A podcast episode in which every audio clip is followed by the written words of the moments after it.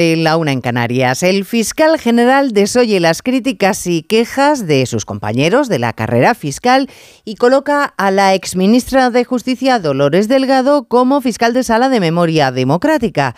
Un agradecimiento a la ministra de Justicia por los favores prestados al gobierno y a su propio predecesor. Feo e inédito en fondo y en forma. Es la prueba más palmaria, quizá, de que Pedro Sánchez da por perdidas las elecciones eh, la prueba más palmaría porque pareciera que quisiera dejar todo atado y bien atado, porque según la propia confesión del presidente del gobierno, ¿de quién depende la fiscalía?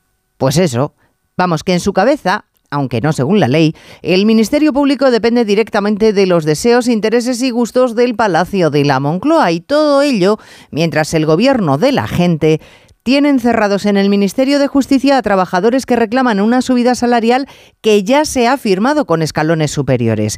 Claro, lo de Dolores Delgado no puede esperar por las urnas, pero a los empleados de justicia se les ha dicho que no sean correprisas también por las urnas, que ya sí eso para después de las elecciones.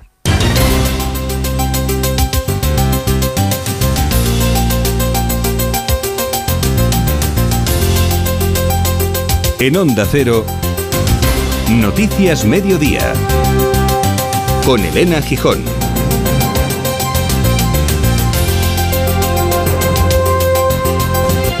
Buenas tardes, Dolores.